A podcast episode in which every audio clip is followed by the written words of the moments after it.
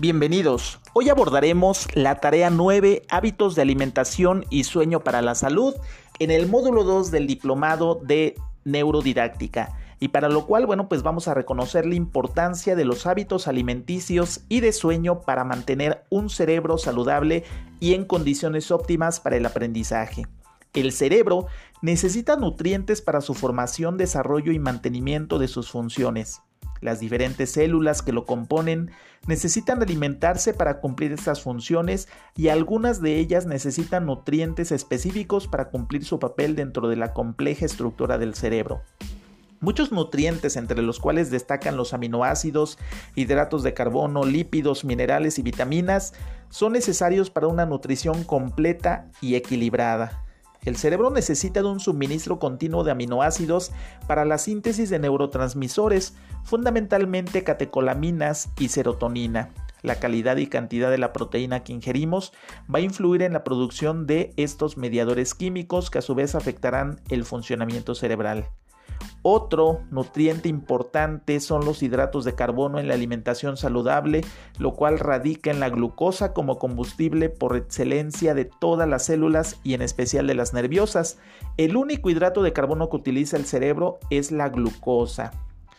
El 20% también del peso es materia grasa, por lo tanto los lípidos, otro de los nutrientes importantes, constituye indispensable en la ingesta diaria recomendada.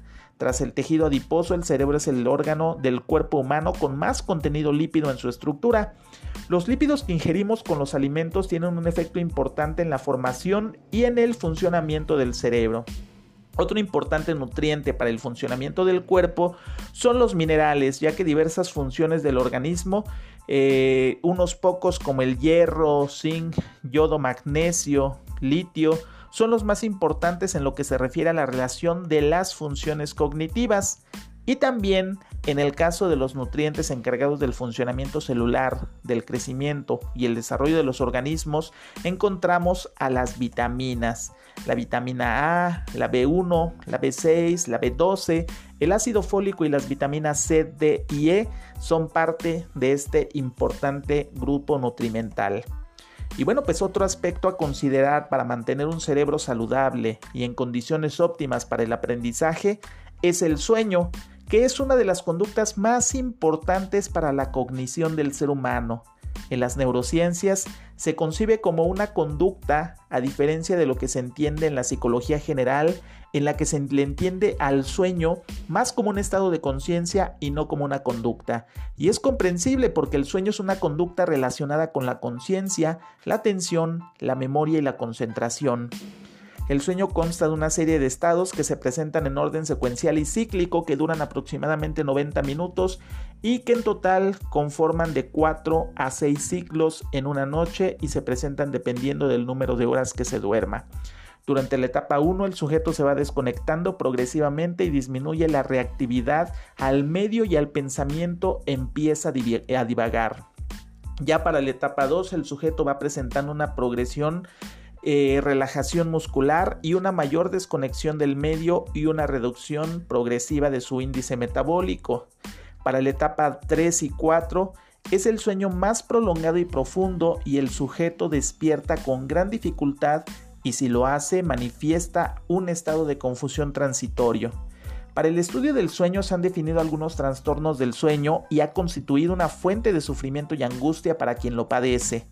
Estas alteraciones pueden presentarse a cualquier edad, desde la lactancia hasta la senectud. En el diagnóstico, los trastornos del sueño se deben tomar en cuenta que la característica común en todos ellos es la alteración tanto de la cantidad como de la calidad del sueño. Por lo tanto, la importancia del sueño en niños pequeños para el crecimiento y para la maduración neurológica, la cual la van a conseguir durante el sueño y en el resto de la vida, aporta también en el trabajo del sistema inmunitario, la consolidación de la memoria, la regulación de la temperatura corporal y el metabolismo, los cuales se reparan durante las horas del sueño.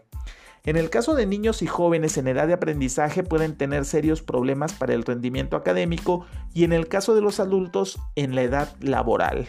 Por lo tanto, bueno, pues el sueño es un estado fisiológico imprescindible para la calidad de vida, en particular para el ser humano. Igualmente para los procesos cognitivos como el aprendizaje.